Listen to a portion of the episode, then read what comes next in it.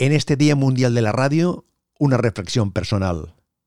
¿La radio es mi vida o mi vida es la radio? Con cualquiera de estas dos expresiones me siento identificado. Desde mis primeros tiempos escolares, la radio me ha acompañado. Recuerdo que al llegar a casa me encontraba con mi madre y su radio siempre en marcha. Y ahí que me plantaba yo, escuchando con curiosidad lo que contaban los de la radio.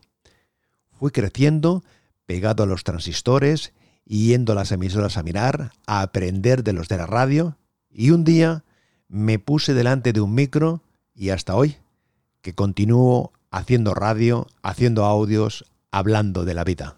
manologarrido.com un placer acompañarte.